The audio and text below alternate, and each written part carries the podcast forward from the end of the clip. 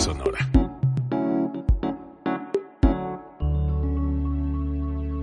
Código Libre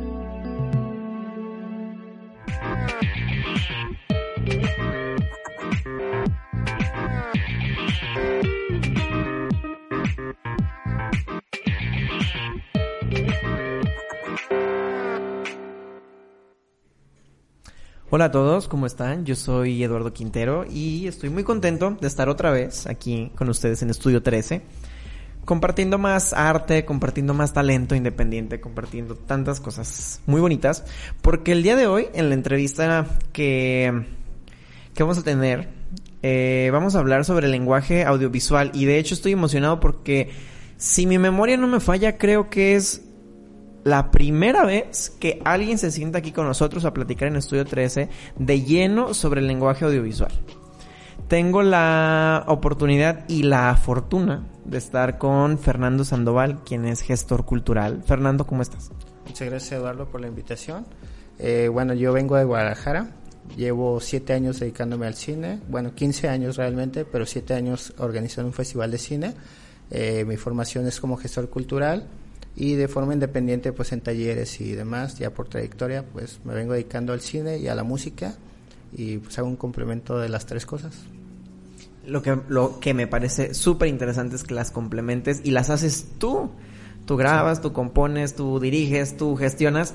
Y, y, de ese tipo de cosas vamos a hablar en esa entrevista con Fernando. El, él desde su postura como gestor cultural nos va a contar un poquito sobre sobre el lenguaje audiovisual como una función social. Así es. Él, él es director fundador del festival MIAX Jalisco. Así es. Entonces creo que su percepción tiene mucho valor en esta cuestión del lenguaje audiovisual porque pues lo haces y lo, lo has hecho de lleno desde hace siete años, ¿me comentaste? Sí, bueno, ya ocho años, Ya ocho se años. detuvo este año por el COVID. De hecho, estamos esperando ver la forma porque ahorita estamos en selección para la octava edición. Entonces, este, son ocho años de trabajo.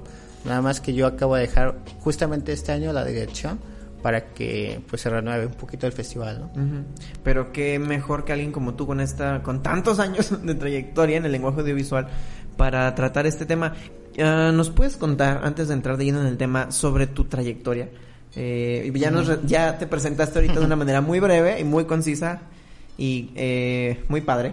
Eh, Creo que, creo que lo resumiste muy muy bien, pero nos puedes contar ya ahora sí de lleno que la Lo que gente pasa sepa que- quién eres, qué haces. Sí, lo que pasa es que de repente como que hablar de uno mismo como que no, no sé, bueno, yo no me siento muy cómodo, Ajá. la verdad, pero lo que puedo decirles es que si ustedes escriben en Google mi nombre completo o si escriben el nombre del festival, les va a aparecer este una trayectoria grande que obviamente estamos como a la sombra del Festival de Cine de Guadalajara, hablando en cuestión del Festival MIATS Jalisco, pero no le pide nada en cuestión del contenido, a lo mejor sí el presupuesto, obviamente, pero estamos, o sea, presentes incluso en Argentina y en España. Tenemos un intercambio con un festival que se llama Otros Cines de Argentina. Ah, saludos a Sebastián, por si nos ve, y también a Juan José Patón, que está en España, donde tenemos presencia con cine jalisciense. Tenemos una muestra especial en la cual este pues proyectamos películas, ¿no? Eso es algo, eh, también ya en cuestión personal, pues yo tengo un proyecto que se llama Música Onírica, que es donde prácticamente es música de cámara y la, la invitación es invitarlos como una experiencia sonora, como si fuera un sueño, ¿no? Entonces también es un poco abstracto como medio cinematográfico y por ahí pues eh, tengo algunos cortometrajes que, que he hecho, de hecho ahorita mi idea y mi plan es este dedicarme de lleno a hacer cine y a componer música, ¿no? Eso es como la tirada, por eso también pues dejé eh, el festival. En cuestión de la dirección sí sigo participando como programador, pero mi, mi fin realmente es hacer cine y componer música. Aparte que ahorita lo comentábamos Fernando y yo, estamos en un punto en el que la inspiración tiene cabida Así y en el que estamos con tiempo y reflexión y un poquito de intromisión suficientes como para, para crear, ¿no? Entonces Sí. creo que el, el llevar de la mano el lenguaje audiovisual en ese sentido debe ser complicado, debe ser un reto. Sí, Eh, claro. Porque, por ejemplo, si tú ahorita quisieras sacar adelante un cortometraje, obviamente va a ser muy complicado por la situación actual, por la situación de salud. Pero aparte también la situación económica es algo de lo que se tiene que hablar eh, Sí. eh, de manera inevitable. Bueno, un ejemplo, yo estoy aquí ahorita en La Piedad porque voy a impartir un taller de cine, eh, de hecho mañana iniciamos, va a ser ahí en Arte. estoy aquí en un programa que tiene Arte que se llama Estancia Artística, el cual pues yo estoy presente gracias a, pues, la invitación de Tania, y pues la idea es que la gente se entere que va a un taller de cine para quien le interese. También yo un poquito en cuestión ya eh, por experiencia he ido aprendiendo en la cuestión de que hay que trabajar con lo que se tiene porque a veces estamos como esperando al equipo ideal para hacer las cosas y la verdad es que no, llega. no llega porque no estamos en Hollywood y no estamos en una condición de ahora sí que países que tienen todos los recursos para hacerlo Estamos en México, en el cual es más difícil levantar para proyectos. Para sentarte y decir, ah, quiero esto de acá y quiero esto de acá y ay, hasta que esté disponible esto voy a empezar para... Sí, yo, yo creo que algo que, que hace falta y nos tenemos que enfocar es en la narrativa, ¿no? De repente nos quejamos que no hay buen cine mexicano, pero realmente no es que no haya buen cine mexicano, sino que de repente están acaparando los espacios para el cine, pues obviamente el que más se produce es en el DF, y hay un montón de historias que contar, ¿no? En toda, todo México, en cada región. Si tú, bueno, te mueves simplemente de, un municipio a otro, te vas a encontrar con un montón de historias. En este caso, yo tengo la fortuna, al llegar aquí, conozco a Daín, que él se dedica a la, a la medicina tradicional, y pues también ya estamos platicando para realizar un documental, ¿no? Entonces, este, eh, pues ahora sí que no tengo todo el equipo, entonces traigo mi celular y vamos viendo qué se puede hacer, ¿no? Eso es eh, parte de la idea que es como el espíritu del cine independiente, que pese más la historia que realmente a lo mejor tener la megaproducción, ¿no? Ah, ahorita se me pasó a comentarles, eh, durante la entrevista van a tener la oportunidad de estar viendo un poquito de imágenes sobre el trabajo de Fernando, para que puedan observarlas, disfrutarlas mientras estamos platicando aquí. Eh, y me parece muy interesante lo que tú dices, porque ahí vemos como el lenguaje audiovisual eh, siempre lleva un mensaje muy claro, ¿no? Y puede sacar mensajes, historias, narrativas muy buenas de muchos lugares. Por ejemplo, ahorita tú nos comentabas, te tocó venir aquí, te tocó venir a otro estado, te tocó venir a un lugar en donde descubriste la, este tipo de medicina, donde descubres que hay hierbas, que hay plantas que tienen ciertas propiedades y dices, ah, vamos a hablar de eso. Y más en tiempos del COVID. Creo que es súper interesante hablar en cuestiones de salud, que tenemos una herencia cultural milenaria sobre plantas, que ahora sí que fue herencia tras herencia, voz en voz eh, cómo se fue comunicando, ¿no? Y yo creo que es importante que eso no se pierda porque al final, pues la medicina se hace de las plantas también. Entonces, este, pues eh, ahora sí que hay que de alguna forma comunicar lo que es esencial, ¿no? Además de que, como tú lo dices, la herencia cultural está ahí. Sí. Y no hay que dejarla morir. Y la herencia cultural pesa muchísimo. Y de hecho es parte de toda la identidad de los pueblos y de lo, de lo, que nos hace ser michoacanos, de lo que te hace ser tapatillo, de lo que te hace ser de donde sea que seas. Y si el lenguaje audiovisual te puede llevar a, a preservarlo. El otro día en una entrevista precisamente me dijeron, eh, no se trata de rescatar, se trata de preservar. Así es. Y creo que ahorita en este momento aterrizo ese, ese término porque me parece bastante adecuado. El decir, tenemos que preservar, por ejemplo, en ese sentido, la herencia cultural de lo que viene más atrás, de quienes nos formaron, de quienes, por quienes estamos aquí. Y como tú dices, si a lo mejor voy a lanzar un, documental, pero lo voy a grabar solo con mi celular, ya tiene varias intenciones, ¿no? tiene varias intenciones. Principalmente hablamos del cine independiente. Luego hablamos de un corto hecho con un celular. Luego hablamos de la narrativa que viene de una herencia cultural. Y luego hablamos de que estamos descubriendo un municipio en algún estado que a lo mejor todo el mundo pasaba por desapercibido y creo que ahí ya vienen más este, cosas con mucho más valor. Sí, creo que también algo que es importante que en, cuestión de la narrativa, no nada más es poner la cámara, ¿no? Y decir, pongo la cámara y ya este, yo hablo, hablo, hablo y ya estoy haciendo cine, ¿no? El cine tiene que ver con una emoción, tiene que ver con, es lo más cercano que podemos tener en cuestión de comunicación, en el aspecto de lo que es el ser humano, ¿no? Eh, ahora sí que complementa las siete artes, estamos hablando que complementa pues la música, la parte sonora, estamos eh, la misma arquitectura. Entonces, eh, si lo vemos es el arte más completo y es el arte más cercano al ser humano de alguna forma, ¿no? Entonces es importante que entendamos que el lenguaje visual va más allá de poner la cámara fija, sino que tiene que ver el peso de la narrativa, ¿no? Sí, claro, siempre tiene que haber un mensaje de fondo, un mensaje que te haga sentir. Tú nos comentabas que, por ejemplo, ahorita en Arte, aquí en La Piedad, vienes con esta estancia artística. ¿Estancia o residencia? Bueno, realmente es estancia. Estancia, ok. Vienes con ese proyecto de estancia artística y entonces ustedes se van con esta onda, ¿no? De, de ofrecer espacios y ofrecer contenido. Sí. ¿Es correcto? Sí, eh, bueno, eh, prácticamente en arte yo me encuentro con la sorpresa, la verdad estoy maravillado de ese espacio. Eh, es un espacio aparte muy bello eh, estéticamente, eh, pues están muy organizados, ¿no? Saben muy bien lo que quieren, se nota un cariño muy especial sobre la piedad, o sea, realmente quieren a la piedad porque si no, no existiera ese espacio como tal. Es un espacio que está hecho para ofrecer talleres donde está dirigido a la comunidad para que la comunidad realmente se acerque, ¿no? Y vea que el arte puede transformar sus vidas. Yo sí lo, al menos así lo estoy percibiendo. Y creo que, al menos de mi parte, lo, lo que yo puedo aportar en el espacio, pues estaré muy, muy feliz, ¿no? De hacerlo. Y pues ahora sí que vengo a aportar, ¿no? Más, más que otra cosa. Y muestra de ello es que, un ejemplo, el, el sábado, eh, entre varias personas que dan clases de yoga ahí, eh, se, decidieron, se decidieron para hacer un evento de meditación sobre este cuestiones holísticas y me invitaron a tocar, ¿no? Entonces también para mí es algo súper chido porque yo nunca, bueno, siempre había querido como meter cuencos en la música que yo hago y prácticamente de la, sin pensarlo, pues llega, ¿no? Esta parte y el sábado vamos a tener un concierto a las 8 de la noche.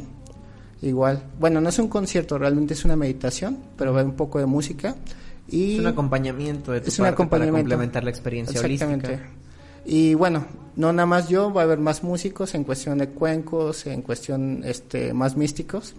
Y también en cuestión de cine, pues mañana iniciamos un taller, ¿no? Entonces también yo creo que son cosas que se complementan con cosas que se vienen haciendo muy bien aquí en La Piedad y en Arte. ¿En qué consiste el taller de, de cine para la gente que le interesa y que sepan? Sí. Y nos puedes dar a lo mejor las bases del... Claro que sí. Eh, bueno, en el taller de cine van a ver ahora sí que desde preproducción, producción y postproducción. ¿Qué significa esto? Que se van a enseñar desde cómo aterrizar una idea para hacerlo en guion cinematográfico. Vamos a conocer estructuras narrativas de diferentes historias, cómo contarlas a través del cine. Eh, también vamos a hacer como, pues ahora sí que todo el proceso que involucra, ¿no?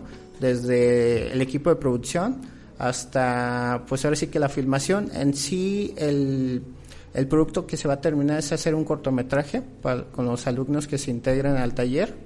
Y Va a ese ser un cortometraje va a ser un todos. cortometraje. Así es, un cortometraje colaborativo. En C-Arte es donde se va a realizar y pues ahora sí que mañana iniciamos. Tiene un costo de 1.850 pesos en caso de que se inscriban todavía el día de hoy. Ya si se inscriben pues a partir de mañana va a costar 2.500. Igual si, bueno, esto a ver si nos enoja Tania, pero quien mencione que nos escuchó en código libre, pues va a tener, se le va a respetar el precio de 1.850 pesos. ¿De acuerdo? Ahora sí que, pues a quien le interesa el cine que aproveche, ¿no? de acuerdo. Estos 1850 incluyen lo que viene siendo... ¿Cuánto tiempo es? Perdón, me lo Va, a durar dos meses, va a ser de lunes a viernes, de 8, no, de 7 a 9 de noche. De No, noche. entonces sí son muchas clases. Así es. Son, sí son muchas clases, son diarias durante dos meses, bueno, de lunes a viernes. ¿De acuerdo? Pues entonces la gente que Sí. esté interesada, entonces gracias por... La verdad es que está muy barato, eh, porque un ejemplo en Guadalajara esos talleres cuestan 6 mil pesos, 7 mil pesos. Entonces, este, también pensando en que, pues obviamente hay aquí no hay como en cuestión cultural tanto movimiento, pues la idea es que empiece a verlo, ¿no? No, y que eso está maravilloso porque, de hecho, en repetidas ocasiones aquí en Estudio 13 hemos tenido la oportunidad de hablar sobre cómo se, cómo se arte eh, ha tenido la oportunidad de abrir el espacio a muchas cosas, ¿no? De difundir arte, propiciar arte, acercar a, a la gente al arte y creo que eso está muy padre porque como una primera intención creo que es muy complicado. Sí. Creo que es muy muy complicado llegar a un lugar en donde, pues lo voy a decir abiertamente, no se están la gente no estamos acostumbrados a, a consumir arte. Sí. Entonces, hace dos entrevistas tuvimos la oportunidad de estar con el equipo de producción de una obra de teatro por parte de Tercera Llamada, eh, cuya sede y cuyo equipo de trabajo y apoyo in- incondicional fue por fue ese arte, ¿no? Entonces, Sí. eh, eh, creo que el propiciar estos espacios está muy muy padre. Y bueno, un saludo para Tania, si nos estás viendo, Tania, gracias por, por esta labor tan importante que, que ese arte ha logrado, ¿no? Y, Sí. y que ya se están posicionando de cierta forma y eso está padre. Y en este sentido, retomando un poquito lo del el taller, eh, yo creo que sí estaría muy padre aprovecharlos. Si alguien que nos esté escuchando que le interese, pues ya saben, nada más se acercan a hacer arte. Dicen que escucharon la entrevista en Código Libre con Fernando Sandoval. Y entonces podrán, eh, se les respetará el precio, ¿no? Así de es. 1850 por él. Eh, va a ser un taller, lo, lo repito para que queden claros Claro los datos, sí. de lunes a viernes, durante dos meses, de 7 a 9 Así es. y van a poder vivir, aprender y disfrutar todo el proceso desde tener el equipo hasta haber finalizado el cortometraje. Sí, de hecho, algo que creo que es un plus, les va a enseñar a editar, se les va a enseñar también este pues a los, el lenguaje de los planos, el movimiento de cámara, se les va a enseñar a escribir un guion. Entonces, es, padre. un, es un taller muy completo porque a mí me interesa realmente promover el cine, que la gente se enseñe a hacer cine y porque hay un montón de historias que contar, ¿no? Sobre todo, eso es lo importante. No, hombre, ya con la, con la escritura y redacción de guion ya es muchísimo y el que aparte la persona sepa editar, sepa encuadres, sepa Así es. movimientos, está, está muy, muy completo. Sí, Que, y- que padre. Que, eh, tú impartes el, el Sí. taller solamente tú. Sí, bueno, eh, me va a hacer, eh, me va a apoyar más bien eh, Paulina Navarro, ella es de aquí. Eh, Paulina eh, es una increíble escritora, yo en lo personal tuve el gusto de conocerla allí en Guadalajara, en una librería que se llama La Rueda Cartonera, que hacen libros cartoneros. Curiosamente sus libros han estado, bueno, ahorita están en Inglaterra y en, este, en Estados Unidos, en, en una biblioteca y gracias a ella pues en cierta manera yo conocí el Centro Cultural Searte y pues ella nos va a compartir estructuras literarias porque también bueno va a ser una clase sobre estructuras literarias porque obviamente el cine se inspira de, Sí, claro. de la literatura no entonces creo que todavía es un plus eso No, y a lo mejor no siempre, ¿no? Pero en el, pero de manera eh, indudable desde el momento en que tienes que hacer un guion, así es viene la estructura literaria. Sí, porque digo, hay dos guiones, ¿no? Está el guion literario y el guion este técnico. El guion literario, pues obviamente es escribir una historia tal cual y ya el guion este técnico es escribir cómo se va a llevar a cabo en acciones, ¿no? Cómo se ejecuta y al final cómo se va a ver. Así es. Este, perdón que lo esté escribiendo todo lo que dices, pero para que para que a la gente le quede pues más claro, ¿no? Claro la, que sí. la visión de lo que estamos hablando y de lo que van a escuchar a fin de cuentas el, en, en el taller que yo espero que mucha gente se integre. Eh, ah, en, en la estancia artística, además de este de este taller, tengo entendido que también se van a ofrecer charlas y se van a proyectar cortometrajes, ¿es correcto? Sí. Bueno, eh, de hecho hace ocho días, no, hace 15 días, casi prácticamente cuando llegué, hicimos una proyección y un pequeño concierto, ¿no?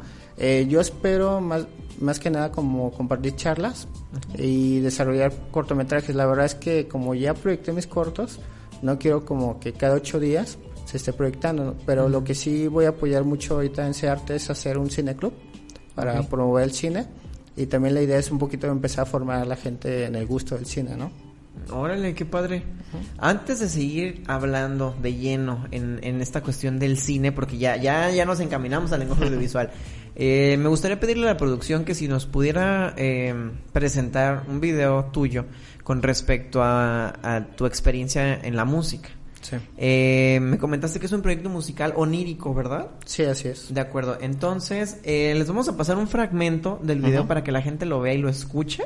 De acuerdo. Eh, lo platicamos poquito para que la gente vea cómo complementas el lenguaje audiovisual con también esta cuestión de lo sonoro, Sí. que aparte de todo tiene una esencia muy mística. Eh, esta, esta propuesta que nos traes, ¿no? Entonces la escuchamos y ahorita seguimos comentando qué te parece. Claro, ¿De claro que sí, muchas gracias. Eh, producción, ¿les puedo pedir por favor el video? Sí, gracias.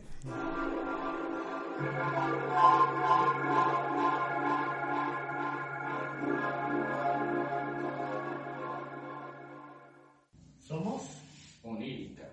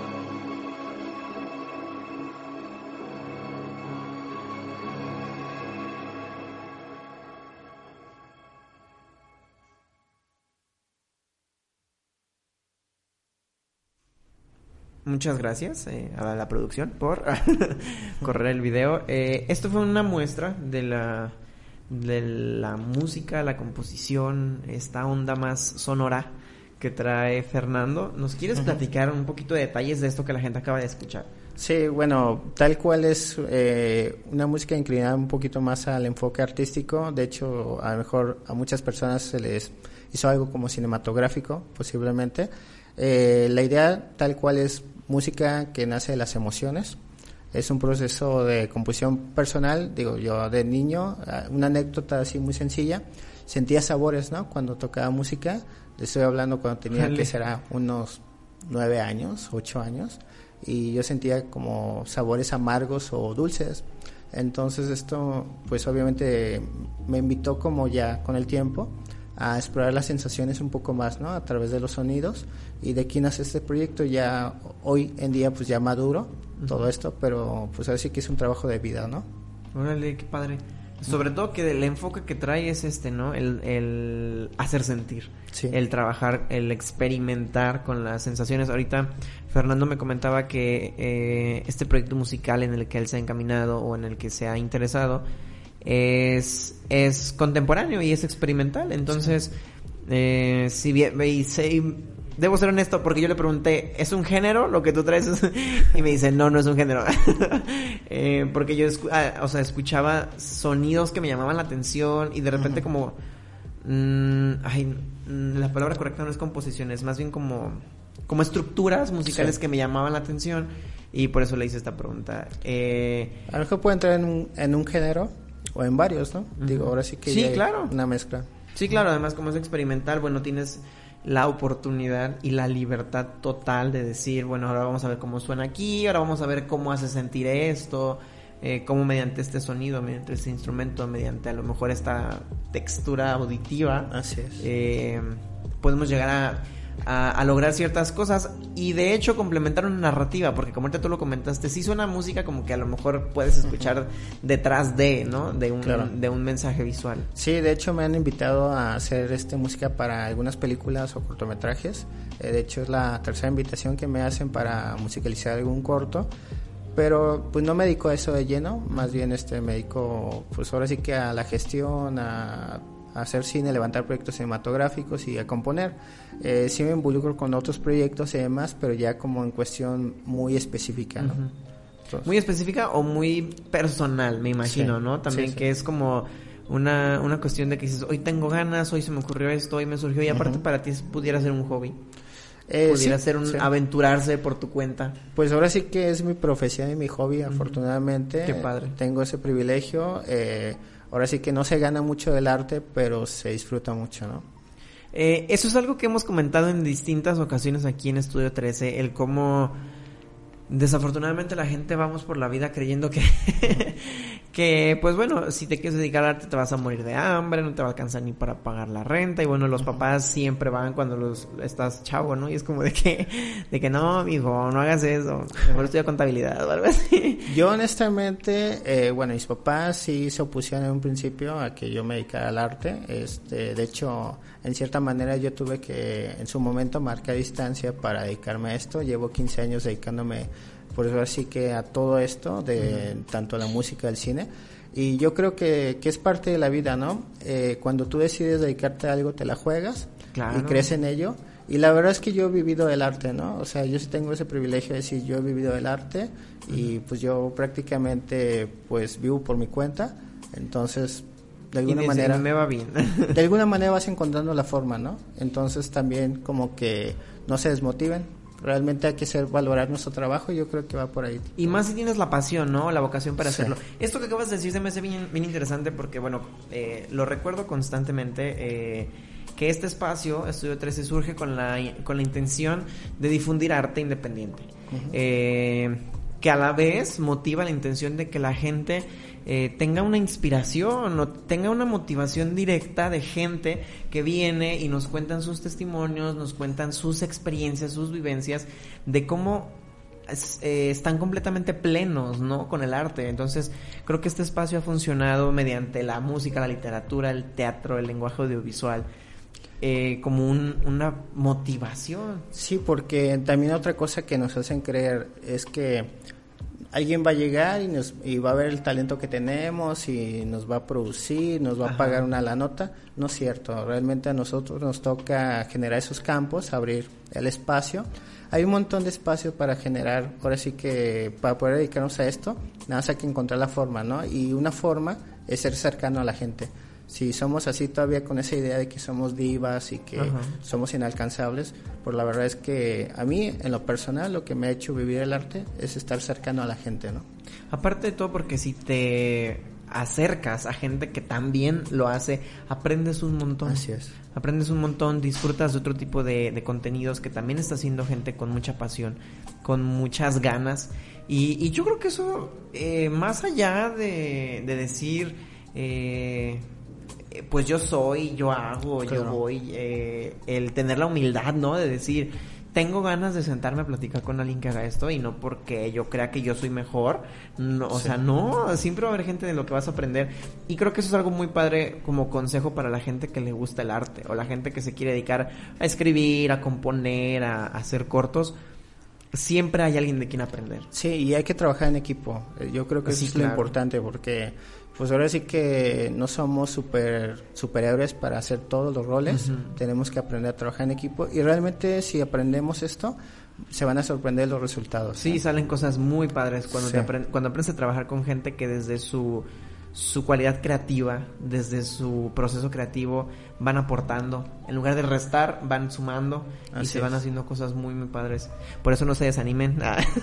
si alguien tiene ganas de dedicarse a esto, de seguirle en, en, la bailada, en la cantada, en lo que hagan, no lo dejen. Yo digo que se jueguen la vida en eso y realmente van a vivir de eso. Ay, qué padre. Me pongo sentimental cuando hablo de esto. eh, retomamos un poquito lo del tema del lenguaje audiovisual, porque me llama la atención que antes de ir al corte musical, eh, nos comentaste que la estancia artística tiene como objetivo traer un cineclub.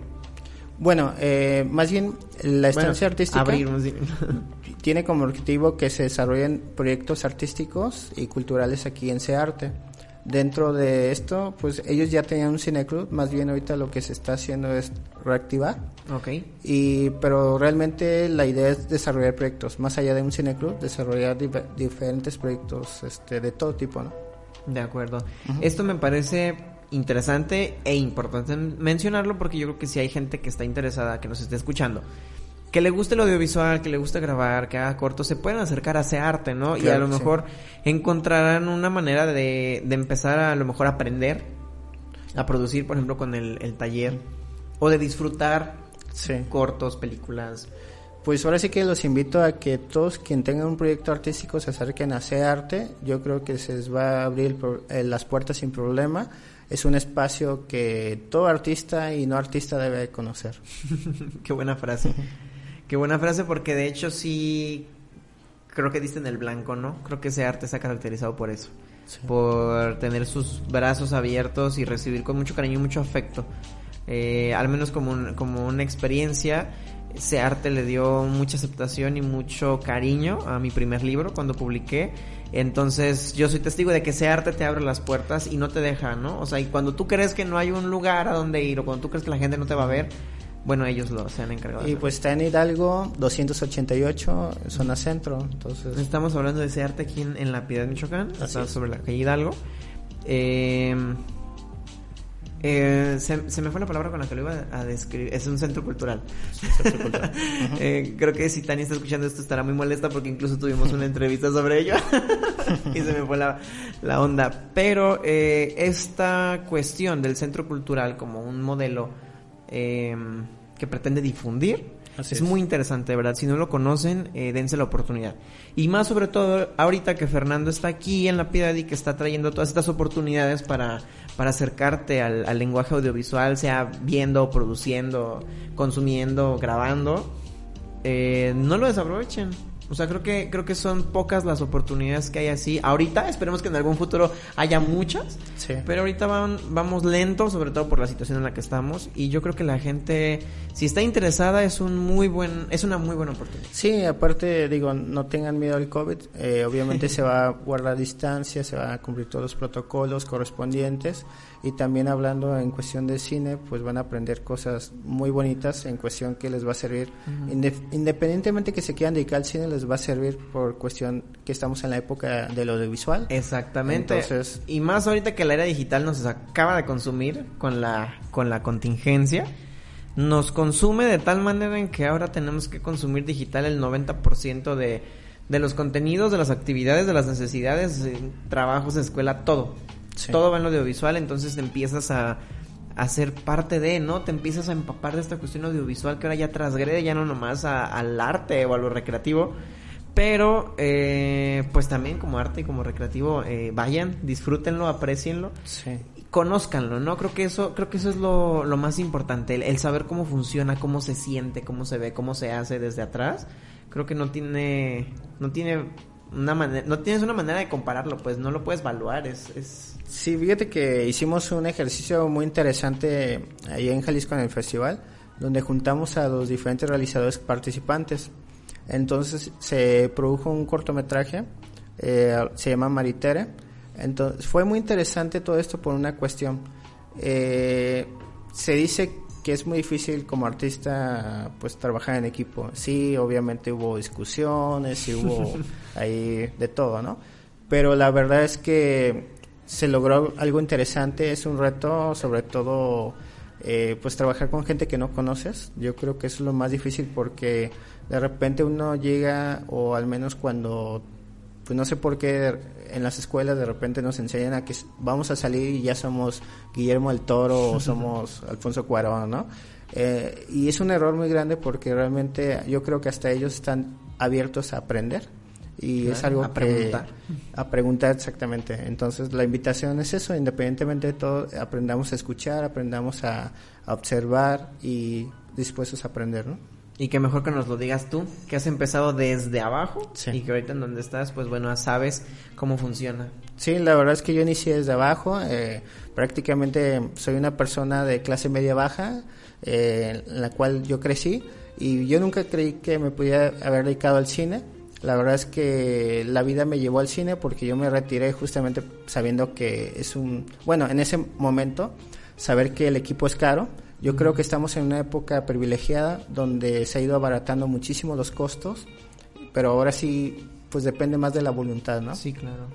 No, y sobre todo, eh, a veces no se necesita tener ahorrado en el banco todo el dinero que necesitas, ¿no? Para, para comprarlo. Como tú mencionaste hace rato, hay espacios, hay convocatorias, hay Así es. iniciativas en donde tú puedes bajar recursos, tú te puedes acercar a otras personas. Sí. Tú puedes incluso ofrecerte como voluntario y en algún momento tendrás la suerte de que con lo que has trabajado llegarán los medios para, para tenerlo.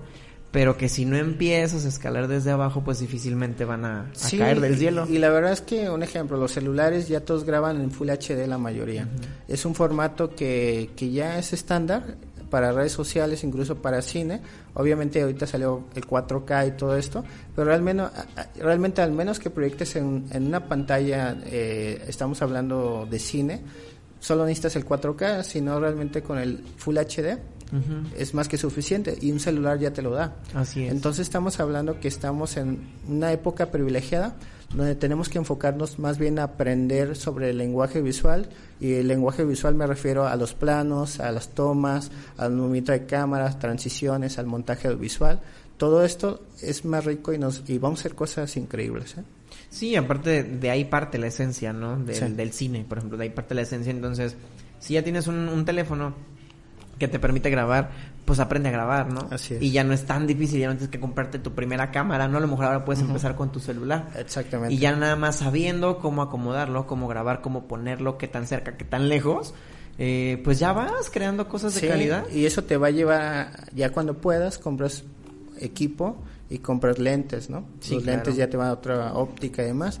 Entonces, obviamente estamos en una época privilegiada donde tenemos que aprovecharla. Yo creo que se está desaprovechando. El Internet también no se está aprovechando como debería ser. Eh, de repente estamos usando las redes sociales como terapia, cuando realmente pues, las redes sociales tienen otra función y yo creo que no se debe perder esta parte de, de vernos a los ojos, ¿no? Eso es muy Sí, importante, claro. sobre todo. Sí, no, claro que como fuente y cadena de información las redes sociales son buenísimas. Sí, Eh, pero creo que nos está deshumanizando un poquito. así es. Entonces creo que si volvemos a estas cuestiones más sensibles, si volvemos a de donde partimos, eh, podemos encontrar con que la sensibilidad está ahí, ¿no? Y que la puedes encontrar de otras Sí. formas. Y te comentaba esto porque también voy a dar un, un taller de marketing digital eh, próximamente en Searte. Entonces también, yo administro algunas páginas, ¿no? O sea, es a lo que voy. Mientras más conozcas, puedes este, combinar diferentes disciplinas y realmente es donde puedes vivir de esto, ¿no? Porque no es que vayas a vivir del cine, porque el cine pues, realmente es difícil, ¿no? Pero ya cuando lo diversificas, Sí, va en la línea del arte, ¿no? Sí, no, y toda esta línea artística, estética, eh, de diseño, tanto este gráfico como audiovisual, como sonoro, eh, pues ya te van dando como una gama de posibilidades más amplia, ¿no? En Así donde es. dices, bueno, a lo mejor puedo com- com- ay, Complementar. complementar mis habilidades y las cosas que me gustan y las cosas que he aprendido para a lo mejor sacar un trabajo acá, un trabajo acá, un trabajo acá, pero no seguir descuidando mi línea, ¿no? Que es lo que yo quiero y que es, es. el- a lo que me he entregado con tanta pasión. Sí, totalmente de acuerdo en lo que dices. Y que aparte es motivar, ¿no? A las personas que nos están escuchando que no tengan miedo, ¿no? O sea, Sí. que si que el hecho de que te vayas a dedicar a la música, por ejemplo, no quiere decir que porque después tengas un trabajo eh, eh, anexo a eso, quiere decir que esté mal. Y es parte de superarnos, ¿no? Yo Sí, creo claro. que eso es lo importante, que seamos mejores personas y que no nos creamos que estamos como condicionados, ¿no? Ajá, a que si me voy a dedicar al cine, todo el tiempo voy a estar al cine. Si todo el tiempo voy a estar haciendo cine, o sea, no tiene nada de malo si tienes un trabajo Así es. aparte, pero tu vida, tu pasión, tu vocación la diriges a- al cine. Sí, yo, bueno, yo estudié una carrera técnica de químico antes de estudiar la licenciatura. Me dediqué a la química y estuve también este mucho tiempo estudiando y trabajando. Yo creo que es parte de la vida y también se aprende un montón, ¿eh? Yo Claro. Eh, ahorita en- a- al momento de escribir una historia, pues yo realmente escribo cosas que yo he vivido, ¿no? Entonces hay que vivir, o sea, Hay que vivir para saber de dónde sacar también. Sí, sí, claro. Muchas gracias por todo lo que nos has compartido, Fernando, porque creo que desde tu experiencia, que es muy amplia y es de muchos años, eh, la gente que esté interesada, por ejemplo, en seguir esta línea de lo audiovisual, creo que hoy con esta entrevista aprendió mucho. Y sobre todo creo que les hice una invitación muy buena al taller. Eh, podemos repetir los datos del taller Claro antes de sí. cerrar la entrevista para que la gente que esté interesada pueda llegar ahí con ustedes. El día de mañana iniciamos el taller. Eh, en caso de que, digo, no se preocupen en caso de que a lo mejor no alcanzo, eh, estén al pendiente, posiblemente se vaya a abrir otro taller eh, en caso de que así lo pidan. Y también, este, pues digo, mañana iniciamos el taller, va a ser, cuesta 1.850 pesos si se inscriben todavía el día de hoy. También a los que, bueno, respetando esta parte que, que escucharon en código libre, también se les va a respetar el precio, pero a partir de mañana ya cuesta 2.500 para las personas que se quieren inscribir. Se pueden empezar a inscribir también durante el proceso mientras no pasemos la parte del guion cinematográfico. Entonces también es algo importante que tengan en cuenta que se les va a enseñar desde el guion hasta cómo, pues ahora sí que el lenguaje de la cámara en cuestión de tomas y hasta editar, ¿no? Eh, va a ser se va a terminar con un cortometraje colaborativo entre los integrantes que participen en el taller.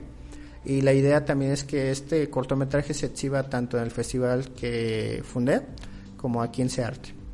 Qué padre que tenga esa difusión, aparte de, de la experiencia que trae el MIAX en Jalisco. Eh, y también les recordamos que ese arte tendrá la estancia artística durante un Así rato es. más para que se acerquen y conozcan las las actividades que vaya a haber de todas maneras eh, les recordamos que pueden encontrar ese arte así en sus redes en Facebook Sí. C Arte y está en Hidalgo 288 por si se quieren acercar ya sea por redes o yendo a C Arte que tiene sus protocolos de seguridad y salud eh, completos para que no sientan desconfianza de acercarse y, y se motiven, ¿no? A ser parte Sí, de esta aparte, estancia artística. Es una casa muy bonita que yo creo que incluso para turistas que vengan de paso, conocerse arte, la verdad, es un deleite, ¿no? Sí, sí, es una, es una estructura eh, arquitectónica Sí. que también es muy bella. Fernando, pues muchas gracias por todo lo que nos compartiste, por toda la información que nos aportaste y sobre todo por la invitación tan valiosa que nos haces al, No, al pues taller que vas gracias a al impartir. espacio más que nada. Yo creo que justamente esos espacios son los que hacen falta y son espacios para compartir, ¿no? Sabes que tienes las puertas abiertas de Estudio 13 para cualquier cosa que quieran compartir o difundir. y un saludo y agradecimiento a Tania Bañales también por Sí. propiciar la entrevista del día de hoy y por abrir el espacio de ese arte a que se siga difundiendo y preservando el arte y sobre todo el arte independiente. Pues muchas gracias Tania también por allá. Muchas gracias a todas las personas que nos escucharon, a las personas que han estado con nosotros en Estudio 13, también a quienes compartieron las, la- a quienes han estado compartiendo las entrevistas ahora que regresamos después de la contingencia. Muchas gracias por seguir con nosotros siempre. Yo soy Eduardo Quintero, esto fue Estudio 13 y les recuerdo que nos pueden escuchar en Apple Podcast, en Spotify y en códigolibreradio.com y allí pueden encontrar tanto los podcasts de Estudio 13 como los de los demás programas de Código Libre. Eh, yo soy Eduardo Quintero, hasta la próxima. Gracias.